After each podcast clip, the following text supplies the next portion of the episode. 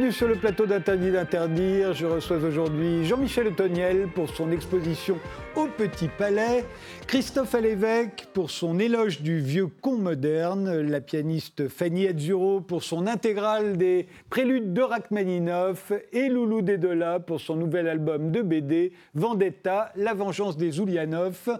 Euh, et l'on commence tout de suite par les images que vous avez choisies pour illustrer notre époque. La vôtre, Jean-Michel Otoniel, la voici. Oui, c'est. Dites-nous. Eh ben, c'est la première photo d'un trou noir. Ah, c'est ça un trou noir. Voilà. On pensait jamais pouvoir les photographier, on y est arrivé en fin de compte. Ah oui. Et ça vous parle particulièrement ou c'est juste la eh première fois que vous Je trouve la photo déjà magnifique et le fait que voilà, on, va encore plus loin et puis c'est ces côtés euh, comme ça cosmiques qui nous entourent, qui est formidable. L'image de Christophe Lévesque est beaucoup moins euh, sophistiquée. On n'a pas beaucoup progressé. cela dit, ça peut, ça peut se rejoindre. Hein. Je trouve que ça symbolise, euh, symbolise parfaitement l'époque, la confusion. Voilà. C'est vous qui l'avez dessiné ou? Non, non, non, c'est un artiste dont j'ai oublié le nom, mais qui a 3-4 ans. mais pour vous, c'est bien l'époque, ça. Fanny Duro une image euh, alors typique de notre époque, celle-là. Il faut vous expliquer de quoi il s'agit. On est en plein procès euh, du Bataclan, des, attentats du Bataclan, et j'ai souhaité euh, mettre l'accent sur Happy Hours et me dire que finalement, bah, ça, ce mot, il n'a pas été touché et qu'on on réussit. C'est le Bataclan. Hein, alors non, c'est l'image du, du carillon. Euh, ah, l'un des, cafés euh, qui avait été mitraillé. Et, euh, ce qu'on voit en bas, c'est un bouquet de fleurs. Oui, avec l'impact de balles en bas, l'image. Et finalement, Happy Hours, ben, on est, ça ne nous enlève pas la, joie de vivre. Et, et voilà, ça me fait penser au fait que la vie est éphémère, qu'on est vulnérable et qu'il faut essayer de profiter au plus de, de tout ce qu'on peut, que ça aurait pu être nous. Et, et voilà, moi j'étais pas loin euh, le, 13 novembre, j'étais dans un restaurant à Oberkampf, donc euh, ça aurait pu être moi.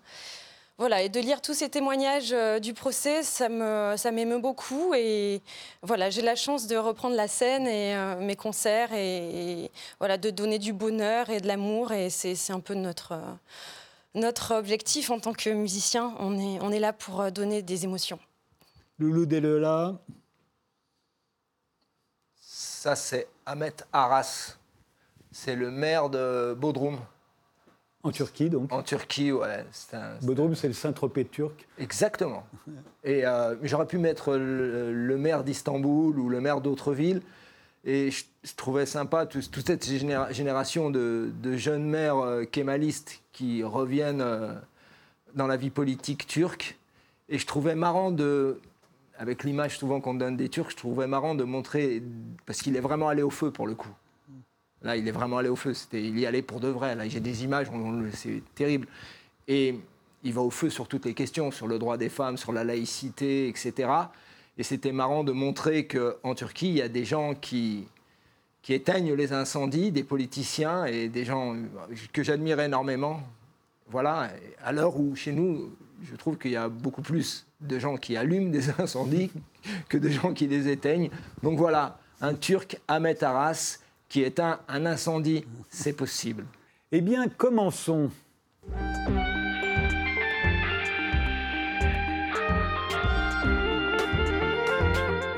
Jean-Michel Otoniel, vous venez d'être reçu à l'Académie des Beaux-Arts et vous voilà jusqu'au 2 janvier au Petit Palais, dans le musée et dans le jardin, pour le théorème de Narcisse, votre plus grande exposition personnelle à Paris depuis votre rétrospective il y a 10 ans au centre Pompidou. Euh, on va regarder tout de suite le teaser, parce qu'il est très beau.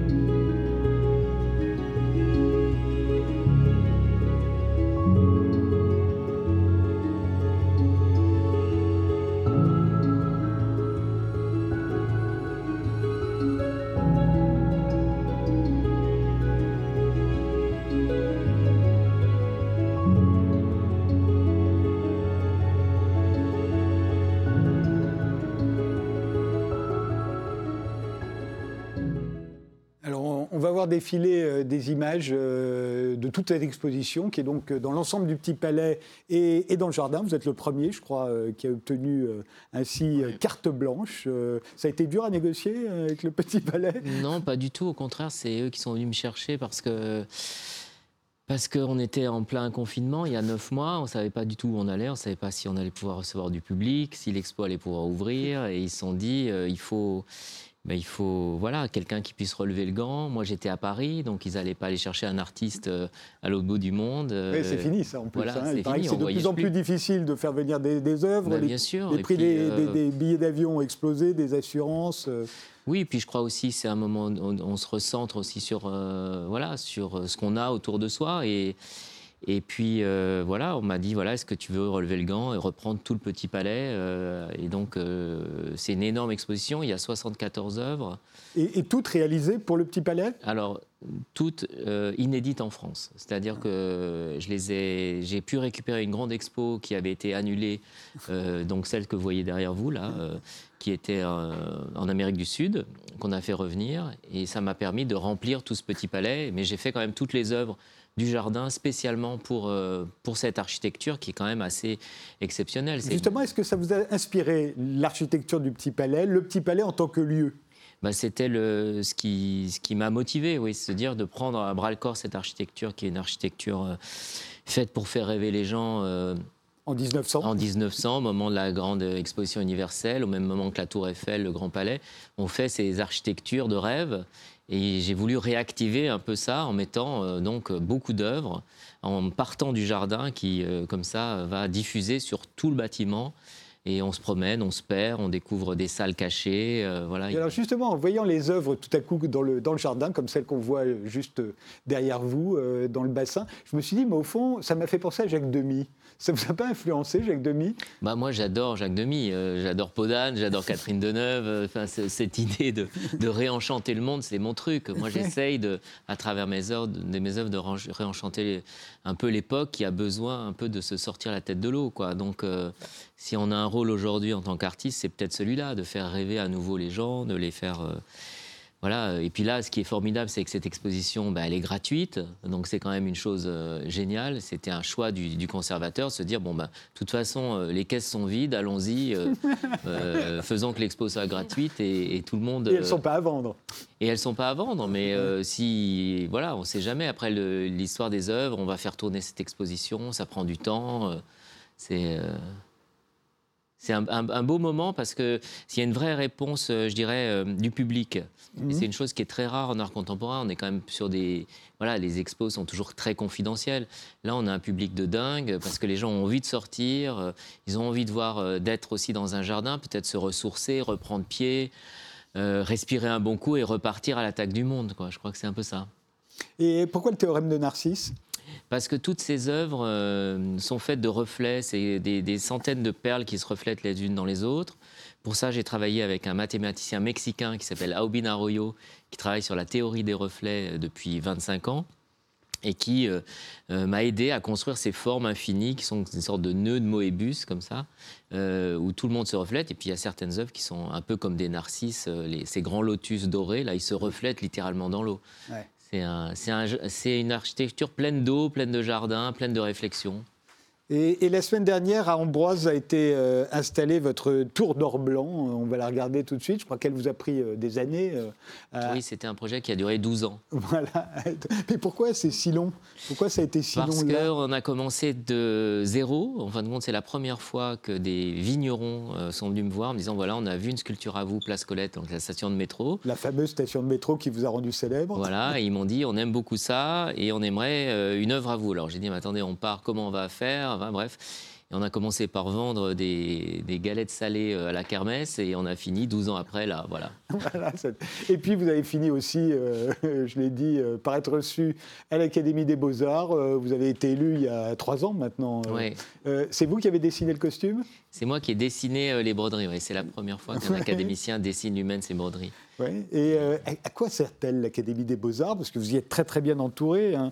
Euh, Il y a Yann Arthus Bertrand, il y a Jean-Michel Villemotte, Jean-Jacques Hano, euh, euh, Fabrice Hibert, Gérard Garouste, je ne peux pas tous les citer. Catherine sont- Meurice en bande dessinée, qui Oui, vient d'entrer, vrai. qui est la Benjamine. Ouais. Et, euh, ça, montre que l'académie change, on on prend des nouvelles disciplines. on fait Et, rentrer- et- mais la, la question que souvent on se pose, c'est on sait officiellement l'Académie française, ça sert à faire le dictionnaire, mais l'Académie des beaux-arts, ça sert à quoi? Ben, ça sert à aider les artistes, les autres artistes. Donc, par exemple, pendant le Covid, on a, on créé une bourse comme ça euh, au pied levé. On a pu aider plus d'une soixantaine d'artistes en leur donnant des bourses euh, d'urgence qui ont permis à beaucoup de gens de survivre, des gens qui euh, étaient soit malades, soit qui avaient euh, ben, des problèmes euh, d'exposition. Les expositions étaient annulées. Et puis, on donne des prix à des livres, on donne des, on donne des bourses. Là, moi, j'ai été nommé directeur d'une d'une résidence d'artistes. Donc, je vais diriger une quinzaine d'ateliers avec mes, mes collègues pour bah, justement pour accueillir des artistes de toute génération. Voilà, donc c'est vraiment un, un but euh, d'aide. euh, donc, on a beaucoup de boulot. Mais moi, je trouve ça passionnant et c'est pour ça que je suis rentré. C'est pas du tout. euh, C'est pas pour la bille. C'est pas pour la bille. c'est- Ni pour l'épée. Ni pour l'épée et on n'a pas de médaille. Donc voilà. Eh bien, euh, on ne peut pas visiter aussi facilement le- le- l'Académie des Beaux-Arts, euh, à part pendant les journées du patrimoine, mais en revanche, on peut visiter le Petit Palais. euh, L'exposition, c'est jusqu'en janvier, et ça s'intitule Le théorème de Narcisse.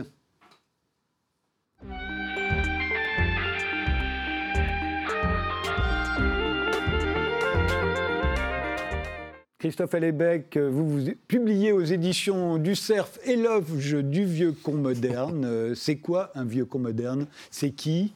C'est le nouveau réac, le nouveau beauf euh, Il est de droite Il est de gauche? Pas du tout. Non, non, non. euh, le, vieux con moderne, maintenant, c'est un résistant. C'est un. L'époque a transformé, euh, je pense, le libre penseur en, résistant. C'est-à-dire euh, une personne qui, euh, qui, comme moi, lutte en permanence contre le nouvel ordre moral, qui nous les brise menus.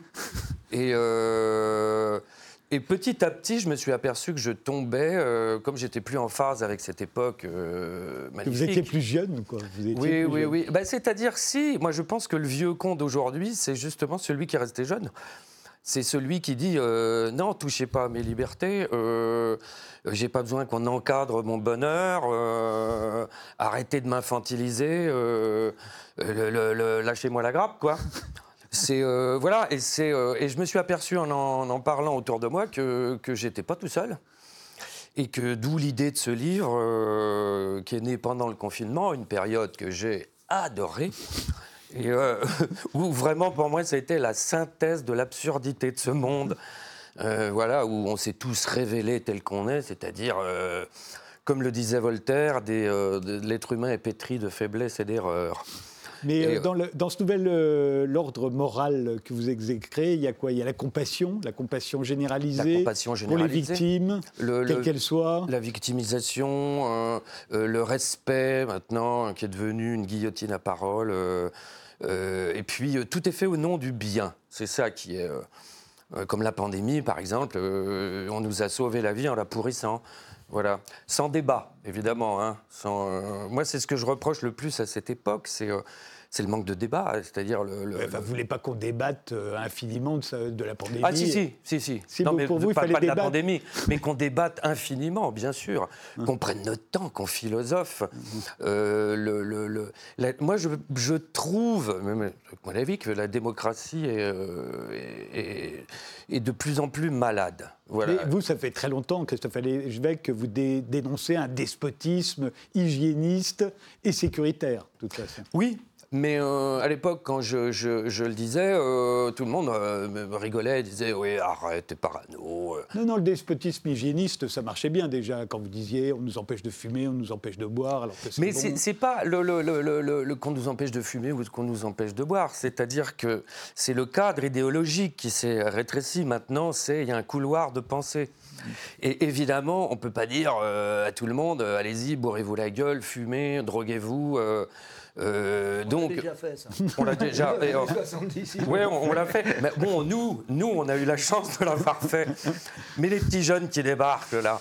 euh, Mais alors, ce qui est drôle, c'est que dans votre, dans votre, votre détestation généralisée de, devant la réduction systématique de nos libertés, le, le principe de précaution poussé jusqu'à l'absurde, au fond, vous en prenez à la fois à ceux qu'on appelle en ce moment les woke, c'est-à-dire plutôt les jeunes. hein, Je sais pas ce que c'est Et les anti-woke, c'est-à-dire Jean-Michel Blanquer et, et Marianne euh, euh, et euh, Marlène Schiappa, par exemple. J'ai l'impression que vous les mettez tous dans le même sac. Mais moi, de toute façon, ce- celui au- au- auquel je m'en prends le plus, c'est moi.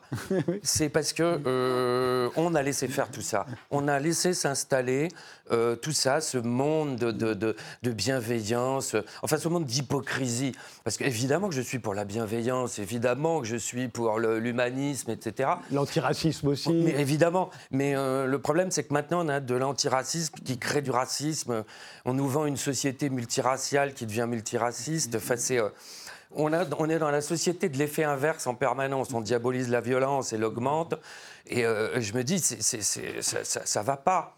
On veut faire de nous, euh, le, le- le aggloméré de défauts, euh, des êtres parfaits, dans, un, dans une sorte de, de- de- de- de monde de bisounours. Non, non, ça, ne peut pas aller, et on, le voit bien. Donc il faut, il faut. Je dis pas qu'il faut rien faire, attention, hein, mais euh, il, faut qu'on qu'on nous lâche. Il faut qu'on ouvre un petit peu les vannes, et puis il faut qu'on nous permette. Euh, de toute façon, on parlait tout à l'heure de création. Si nous, euh, le- le- les artistes, en fait, c'est- c'est c'est pas encore plus flagrant pour quand on est sculpteur. Si on nous disait bon, alors vous allez exercer votre métier dans ce cadre-là, en faisant ça, en respectant ça, il ne sortirait rien du tout. Et c'est ce qu'on essaye de, de- de- de- faire faire à l'être- humain maintenant. Tout ça, évidemment, euh, dirigé par des, des, euh, des tartuffes qui ne croient pas un mot de ce qu'ils racontent.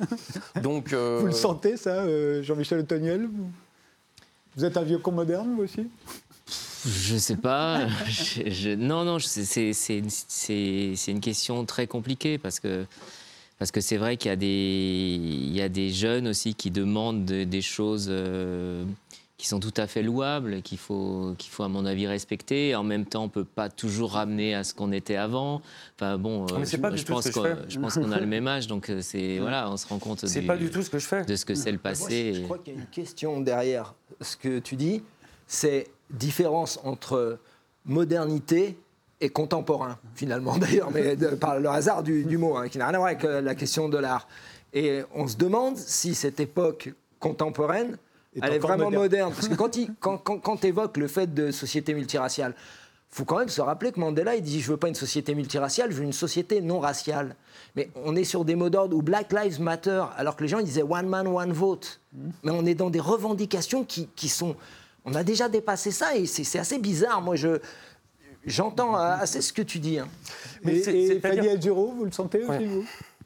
Non, moi, je, je trouve que je sens pas autant de. J'ai pas votre âge. mais- Voilà, c'est ça. Elle, elle est de l'autre côté Mais, de la fracture. euh, j'ai l'impression que j'ai beaucoup de chance, en fait, d'être dans ce pays. euh, et je trouve que j'ai beaucoup de liberté, beaucoup de, de, de droits. Euh, on a tous des devoirs. Et euh, voilà, je trouve que la France, euh, c'est un pays euh, qui a, voilà, qui a beaucoup euh, de. On a beaucoup de chance. Euh, moi, en tant qu'artiste, je trouve que j'ai, voilà, je suis intermittente du spectacle. On a eu beaucoup d'aide pendant euh, toute cette période. Enfin, ceux qui sont, ouais, certains. Pas tous, ce pas tous, pas tous. Mais- Mais vraiment, ce discours m'effraie. C'est-à-dire, euh, on nous a donné de l'argent, qu'est-ce qu'on a de la chance? Non, non, non, profiter. non. Enfin, Tu sais, tu sais pourquoi? On va se tutoyer. hein. Ouais, ouais, d'accord. tu sais pourquoi on nous a donné de l'argent hein? Pour qu'on la ferme. Ben, moi, j'ai, euh, personnellement, j'ai vécu Quand ce je dis moment. on, euh, quand je je on. me, je me, Ah non, la- moi, je me pas suis battue. euh, Toi, t'en as pas eu tu l'as vécu- fermé quand même. la Non, je l'ai pas fermé, différemment, mais on quoi. l'a pas Attendez, mais ce qu'il y a, c'est que Fanny Azuro, elle joue du piano. Elle Et- n'a elle, elle a pas moi, besoin de s'exprimer, donc elle choque personne. Lui, il choque des tas de gens. Oui, euh, c'est-à-dire, moi, quand on parle de, liberté, quand j'entends, mais quelle chance avons-nous de vivre dans ce pays? Oui, on n'est pas en Afghanistan.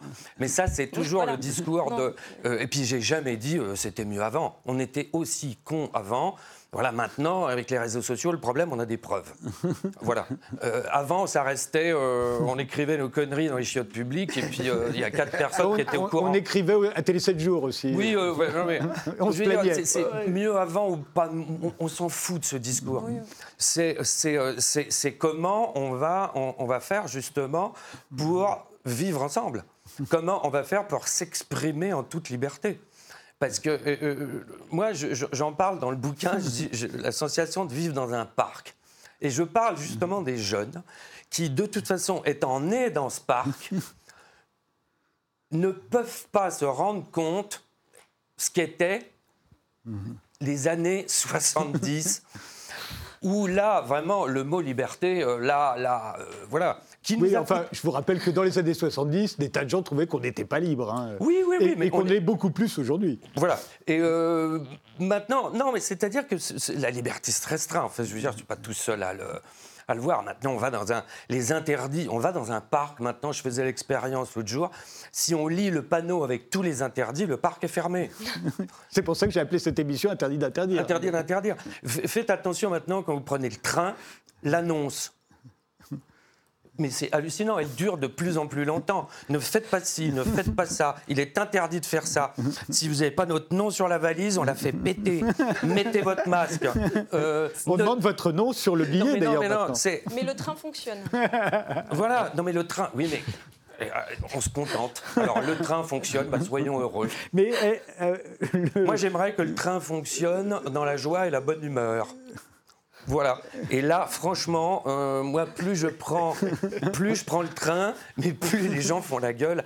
Ah, c'est euh, le bar, c'est un endroit où on connaissait les pas. vois même plus. Tu connais pas, tu connais pas les gens. Combien, moi, j'ai pris de, pas des cuites, hein, mais euh, disons, bon, bah, on a, on a, on a bu l'apéro, bah, faire connaissance pendant le trajet avec des gens, parler. Moi, j'ai fait des rencontres formidables. Tu vas au bar maintenant dans les trains. mais les gens ne se parlent pas, restent à un mètre. Mais Bon, c'est pandémie spécial. ou pas Non, mais attends, pandémie ou pas pandémie, c'est partout pareil. Mais c'est de convivialité ce truc. Et surtout, on racontait des conneries. Voilà. Et euh, mais Ça, les- c'est encore le cas. ouvrons, ouvrons les vannes. Mais oui, mais tant mieux, tant mieux. Et pour en revenir à mon métier, euh, là, moi, c'est clair, net et précis. Si, si c'est en particulier dans les médias, euh, il y a des choses que je ne dis plus. Je, je ne- je ne mettrai même pas des extraits de mon spectacle. oui, c'est ça, j'allais vous en parler, puisque vous serez au théâtre du Rond-Point Ah oui, oui, non, non parce au, que au mois d'avril. parce que l'opinion, cette fameuse opinion, c'est-à-dire cette- cet œil, cet ordre moral, euh, le- le- le- va me tomber dessus. Je ne suis pas tout seul. hein. On est combien dans ce cas-là? Et là, il n'y a pas de tribunal, pas de jugement, pas d'avocat de la défense. Non, il a dit ça. Allez, au revoir, suivant. Le deuxième degré, c'est un truc maintenant, si tu veux. c'est- Alors là, on se demande si ça existe encore. On va regarder tout de suite, euh, je pense qu'on l'a, hein, le, le teaser de, de votre prochain spectacle au, au- au théâtre Ah. du Rond-Point au, au mois d'avril. Euh, ben, justement, il n'y a pas d'extrait. Regardez. Alors Christophe, il parle de quoi votre nouveau spectacle?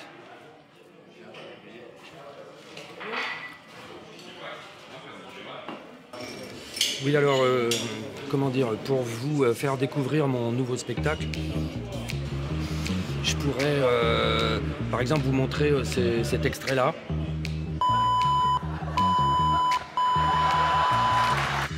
Ou celui-là.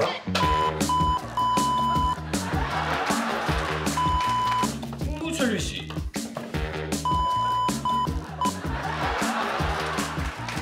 Mais par les temps qui courent, je veux pas d'emmerde.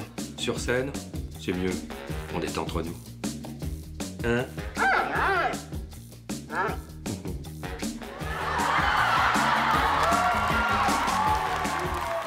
Même le panda, on peut discuter. hein.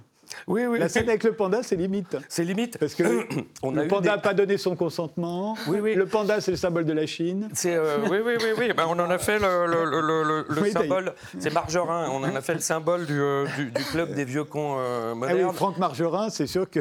Et euh, voilà, il y a une petite banane. Et euh, mais on a eu quelques, évidemment quelques remarques. De toute façon, maintenant, on peut. c'est absolument, c'est absolument hallucinant. Enfin, c'est euh, et, et peut-être que tu ne t'en rends pas compte parce que tu as été immergé. Oui, peut-être parce que tu, joues, mais parce que tu as été immergé dans, euh, dans, dans- dans- dans ce truc-là. Revenons à des, euh, comme on dit au rugby, euh, je sais pas, les fondamentaux, des choses, des choses simples. Le vivre ensemble, c'est euh, c'est se mélanger, c'est vraiment vivre ensemble. C'est pas faire des tribus, des chapelles, des, des, des- plus ça va, on est. c'est en tant que. Moi, il y a des expressions que je peux plus entendre maintenant. Les gens se présentent maintenant parler. En tant que, euh, je voudrais dire que, en tant que femme, je voudrais dire que, et moi en tant que femme homosexuelle, je voudrais dire que, et moi entre femmes homosexuelles euh, d'origine hindouiste, je voudrais dire que, et moi en tant que femme homosexuelle d'origine hindouiste, animaliste, je voudrais dire, et moi en tant que, non non non non, mais ça va parler, parlons-nous. Éloge du vieux con moderne, c'est paru aux éditions du Cerf. On fait une pause et on se retrouve juste après avec Fanny Justement.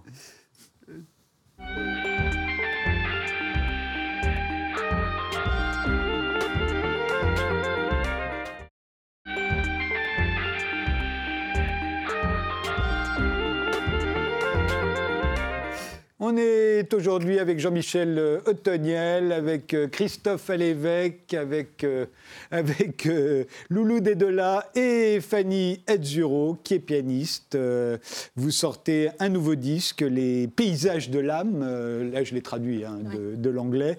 Euh, C'est l'intégrale des préludes de Rachmaninoff. On va écouter tout de suite un extrait euh, du prélude numéro 7.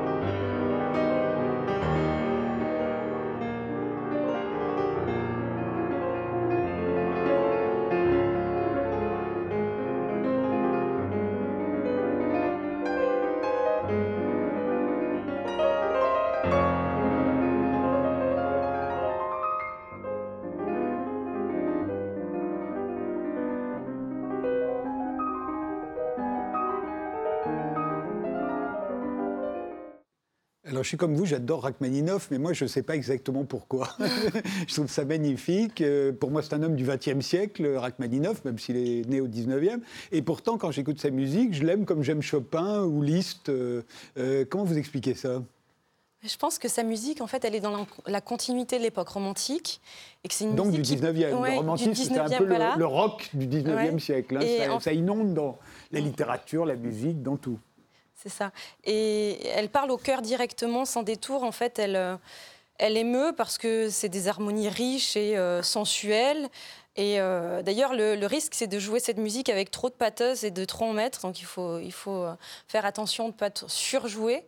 Et voilà, je trouve que c'est une musique, c'est vrai, qui parle au cœur. En tout cas, elle, m'a parlé au cœur. Et, je me suis passionnée pour ce répertoire depuis la rencontre avec un, maître russe euh, qui s'appelle Boris Petrouchansky il y a 10 ans et euh, qui, euh, qui m'a vraiment transformée voilà, en tant que musicienne. J'ai énormément appris. Et voilà, dans la continuité de, de voilà, cette époque russe, cette école russe du piano. Et je suis euh, maintenant fan de, de Rachmaninov. Voilà. Rachmaninov, euh, qui a quitté euh, la Russie au moment de la révolution d'octobre. Hein, on en parlera tout à l'heure avec Loulou Dedola. Il n'est jamais retourné en Russie, je crois. Hein. Il n'est jamais retourné en Russie et, je pense qu'il en a souffert. Il, il essayait de se reconstituer cette communauté russe à New York. Et voilà, il parlait russe, il essayait, il était, mais il était triste en fait. Il, il s'y faisait pas cette vie de New York et ce qui lui manquait le plus, c'était euh, finalement euh, cette tranquillité euh, qu'il avait pu avoir sur les terres russes, dans sa campagne à Ivanovka.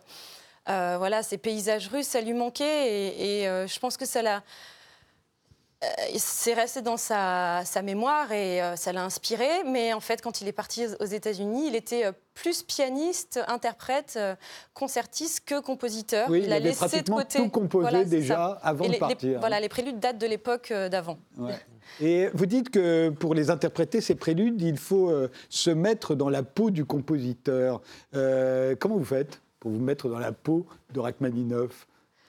Je pense qu'en travaillant euh, euh, ces pièces, euh, c'est avoir finalement comprendre le texte, l'architecture, parce que chaque prélude a un début, un climax et puis une fin, un sommet, et, essayer finalement instinctivement de, comprendre ce qu'il a voulu qu'on fasse. Nous, on transmet, en fait, on est là euh, bien sûr, on est des créateurs, mais, euh, mais c'est tellement important de respecter ce que le, compositeur a, voulu. Euh. Pardon de vous interrompre, mais lui, à la différence de Liszt ou de Chopin, qui étaient de formidables interprètes aussi, et des grandes stars de leur époque, parce que quand Liszt faisait un concert, il y avait du monde, hein, les femmes étaient folles de lui.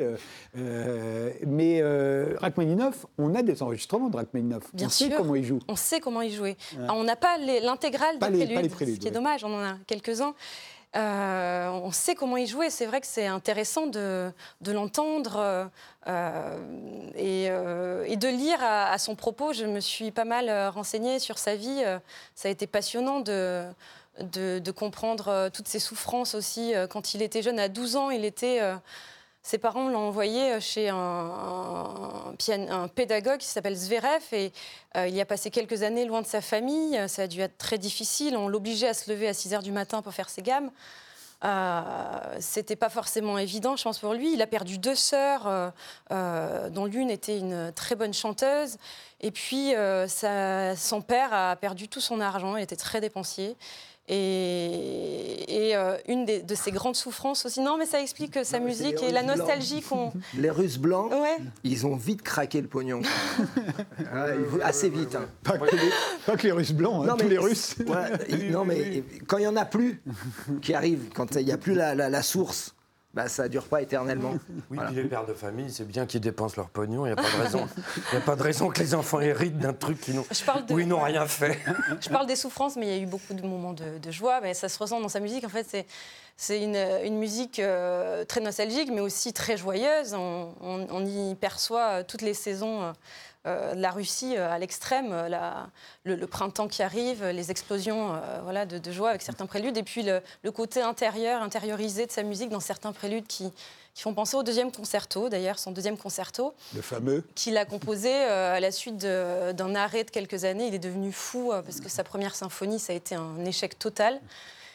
Il est rentré chez lui, il a arrêté, il a déprimé, et puis euh, il s'y est remis grâce à un, médecin qui l'a encouragé à reprendre euh, la composition. Et puis, On va écouter un extrait de votre interprétation du prélude numéro 13. Et euh, vous allez nous dire sur la virtuosité. On dit toujours qu'il faut être très virtuose pour, pour jouer du Rachmaninoff. On vous écoute.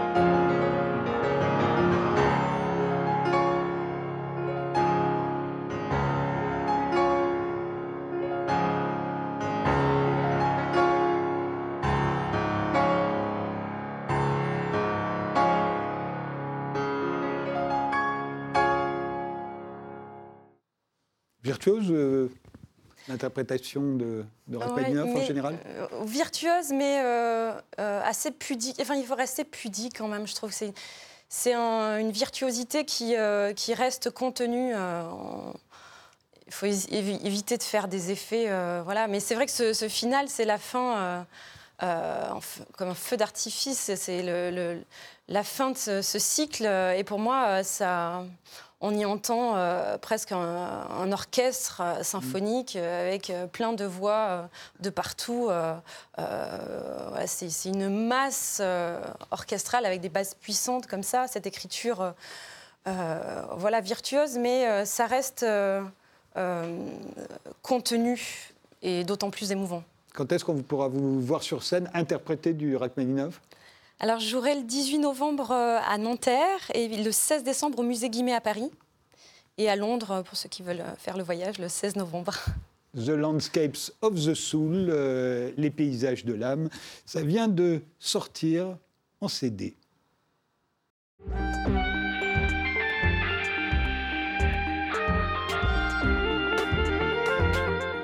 Loulou Dédola avec le dessinateur Lelio Bonacorso. Vous sortez chez Steinikis euh, une nouvelle bande dessinée, Vendetta, la vengeance des Oulianov. Vous y racontez la révolution bolchevique comme une vengeance de Lénine. Lénine, son vrai nom, c'était Vladimir Oulianov, contre les Romanov, la dynastie euh, impériale. Un peu comme une famille mafieuse se vengerait euh, d'une autre famille et finirait par l'éliminer pour s'emparer de son territoire. C'est exactement ça. C'est le point de vue en plus de, de Lelio Bonacorso qui est sicilien et de moi-même qui, Oui. qui suis sarde. C'est le point de vue de Et qui deux- racontait d'habitude des histoires de mafieux. Oui, je, je rentre là, je, je fais un documentaire où je l'ai témoigné sur la tombe de Toto Rina. et euh, moi, je trouve que c'est. D'ailleurs, je suis très étonné que personne ne se soit penché à- au destin de Lénine sous l'angle de la vengeance. Mais parce que la plupart des gens, d'abord, ignorent que le père de Lénine avait été anobli euh, Si. par le tsar Alexandre II. euh, le tsar sympa, celui qui a, celui qui a aboli euh, le servage et qui est, qui est mort dans un attentat.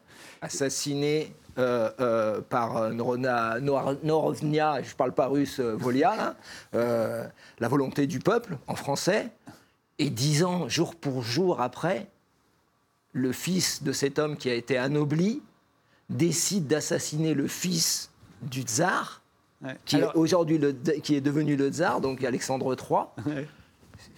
Alors il faut voir, donc euh, les, les c'est quand même des gens. Là, on voit Lénine, enfin Lénine, Vladimir, Volodia, comme on l'appelle avec son frère aîné. Ouais. Hein, euh, Alexandre. leur père va mourir. Et, euh, et il a 6 ans, Lénine, quand son père est mort, euh, à peu près, je crois me, me souvenir. Non, il avait 6 ans quand il a été anobli. Non, non, il en a 17. Un peu, quand- voilà, un peu plus. je Non, sais plus. Enfin, il 14. est adolescent 14. quand, quand son père meurt. Ouais, 14. c'est des gens qui vivent dans l'opulence. Hein, les, les- Ah, mais Lénine, les- il n'a jamais travaillé. Oui, les, les. Lénine, il est exactement du milieu de ceux qu'il a combattus. oui, voilà, c'est ça. Et, et il a vécu trois événements très forts quand même. Il- pour un enfant, il y en a plein qui ont vécu ça. hein. Euh, le premier événement, c'est que son frère part. Voilà. il a une admiration totale pour son frère Alexandre. Il part étudier à Saint-Pétersbourg. Donc il quitte euh, Simbirsk, devenu Ulyanovsk. Ouais. Ensuite, le père meurt. Ouais.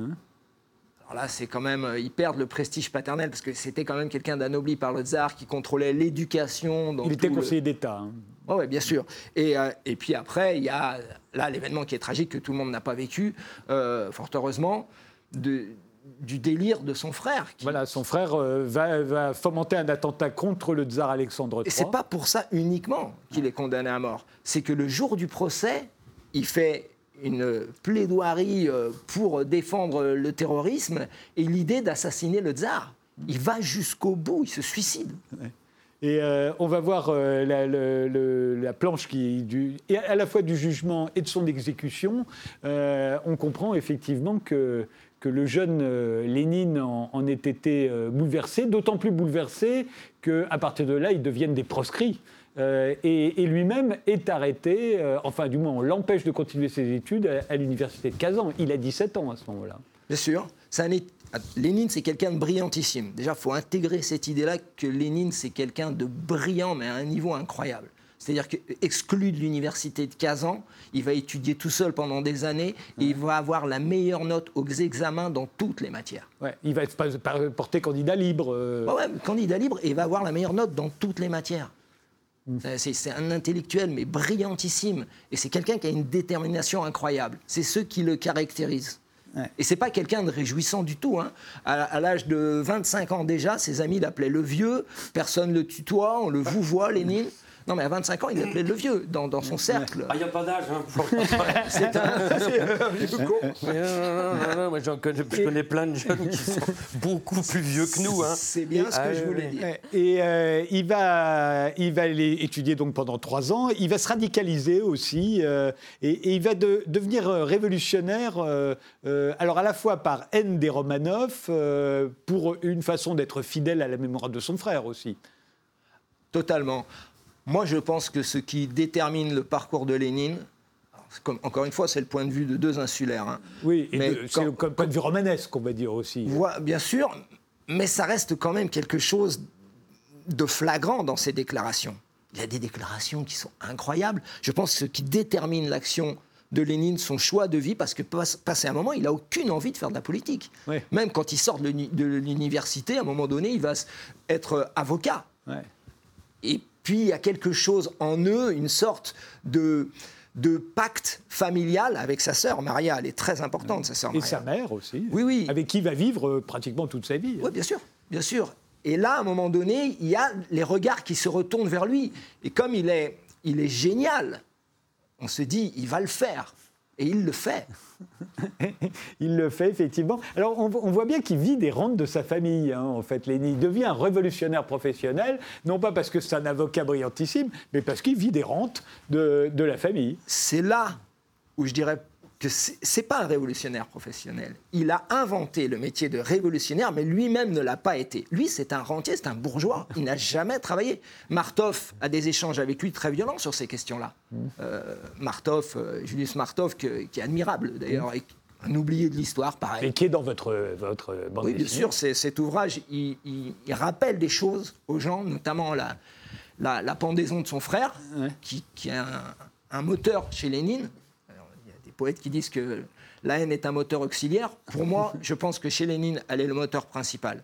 Et, et on voit bien aussi, c'est pour ça que j'ai choisi cette case, c'est que c'est pas un homme d'action, Lénine, hein, c'est un intellectuel et qui va s'imposer, parce que Dieu sait s'il y en a des groupuscules euh, euh, anti-tsaristes, euh, des, des mouvements révolutionnaires, il y en a plein. Lui, s'il y, a- il y parvient, s'il parvient à avoir cette importance, c'est par ses théories, ses livres, ses articles de journaux. Il vit toute sa vie quasiment en exil et euh, il est jamais là. Il est soit en Sibérie au départ, où il a été relégué pendant trois ans, et puis après, il va être en, en Suisse, à Paris, euh, euh, en Finlande. Il est jamais là. Il allait partir aux USA. Oui, oui, on Il n'avait pas du tout prévu ce qui allait se passer en Non, 1917. Il avait prévu de partir aux USA. Non, c'est méchant. ça. Il avait prévu, en gros, que effectivement que rien ne se passerait, même quand la guerre de 14 arrive. Oui, bien sûr. Il pense qu'il n'y aurait jamais la révolution. Il pense que le régime des Romanov est solide et qu'il tiendra. Et il se dit bon ben, à force, on finira pas partir, on finira par partir aux États-Unis, mais pas- comme s'il avait été chassé de partout. En fait, c'est ça qu'il imagine. Ou- Oui, oui, alors que c'est pas du tout le cas. Parce qu'il se balade quand même assez librement. Mais il est. euh, je dirais que ce qui le caractérise aussi, c'est Ronaldo lui aussi. hein. C'est quelqu'un qui, euh, pas, pas en ce moment, le pauvre Ronaldo, avec ce qu'il a vécu euh, contre, euh, contre Liverpool, je parle aux amateurs de foot. Euh, euh, le, le truc, c'est que il s'est en- ce n'est pas un homme d'action, mais il s'est entouré d'hommes d'action. Et de quel homme d'action? De parler de Staline, bien sûr. Staline. Staline, c'est quelqu'un d'exceptionnel. On n'est pas dans le, on a dit qu'on fait, c'est pas dans la morale, etc. Moi, je suis pas historien, etc. Donc euh, voilà. Ne préparez pas vos avocats pour le procès du loup des dollars. Il a déjà été fait 100 fois. Staline, un homme admirable. J'ai pas dit ça. J'ai dit que c'est un homme exceptionnel en termes d'organisation. C'est lui qui, à un moment donné, amène les financements par ces fameux braquages, le braquage de Tbilissi, Voilà. et c'est lui qui reste quand même fidèle à Lénine, alors que Trotsky est quelqu'un qui fait des allers-retours. Mais c'est une habitude Mais- chez mais les en même temps, ça va dans votre sens. De, de varier. Ça va dans votre sens, c'est Staline qu'on appelle Koba à l'époque, Ouais, s'appelle pas encore Staline, c'est le gangster de, de- c'est celui qui attaque les banques, c'est celui qui finance le parti, qui finance la révolution à venir. Oui, et c'est, et c'est d'ailleurs assez bizarrement dans ce trio Lénine, Trotsky, Staline, celui qui va arrêter, pas à l'intérieur, mais à l'extérieur, la violence. C'est-à-dire que c'est quelqu'un qui va. Trotsky, quand il est patron de l'armée rouge, il envoie un émissaire qui s'appelle Frunz pour rencontrer Kemal Atatürk. J'emporte ce matin avec le, petit-fils de l'aide de camp de, de Kemal Atatürk, Salih Bozok. Il envoie un émissaire pour dire à Kemal Atatürk T'es un génie militaire, on va s'allier, on va conquérir le monde, libérer la classe ouvrière. Et Kemal renvoie le gars en lui disant Mais vous êtes complètement fou. Il y a eu des millions de morts, les peuples se libéreront par eux-mêmes par eux-mêmes. Là, on, est, juste après la Première Guerre mondiale. Ouais, on, est déjà dans l'ingérence. et, non, mais c'est quelque chose. Ce fait-là, l'assassinat du frère, de, enfin la condamnation à mort du frère de, de Lénine et la vengeance de Lénine, c'est quelque chose qui va chercher loin. Ça rebondit jusqu'à Munich pour moi. Parce qu'il ne faut pas oublier que la mère, la, femme de Nicolas II, c'est la petite fille préférée de la reine Victoria. C'est la fille de sa fille. Et que Nicolas II, c'est le cousin germain. D'ailleurs, c'est le portrait tout craché de George V. Oui, George V qui refusera de l'accueillir, euh, d'ailleurs, en Angleterre. Euh, alors là, euh, Une fois qu'il a abdiqué pendant la Révolution de février. Hein. Et d'où le, le, le, fait que non, mais pour une raison euh, qu'on peut comprendre, c'est-à-dire qu'à ce moment-là, les peuples, on est en pleine guerre mondiale, la première, les peuples en ont ras-le-bol et ils sont prêts à renverser tout le monde. Et c'est ce qui va se passer dans tous ceux qui vont perdre. Euh, tous les empires qui vont perdre, les, familles vont être renversées. Et Georges VI, euh, à l'époque, Georges VI, il n'a pas envie de se faire renverser. Donc il y a un moment, j'accepte pas mon cousin ici parce que sinon ça va adresser les peuples, le peuple contre moi. Mais par contre, les Anglais, les Windsor, ils vont en garder une haine terrible. Et même quand Staline, qui sera là, ici, dans le rôle du pacificateur et de l'homme qui tire la sonnette d'alarme, leur dira Mais attention, vous financez Hitler parce que vous croyez qu'Hitler va nous dégommer. Mais attention, et d'ailleurs l'histoire lui a donné raison, puisqu'il a été plus malin, il a fait ce fameux pacte. Et ensuite, les premiers à avoir été attaqués, ça n'a pas été les Russes, mais bien les Anglais. Donc c'est un fait majeur de l'histoire contemporaine, enfin du XXe siècle. C'est un fait majeur que cette vengeance que cette vendetta. Pour moi, c'est déterminant, et pour Lélio Bonacorso, évidemment.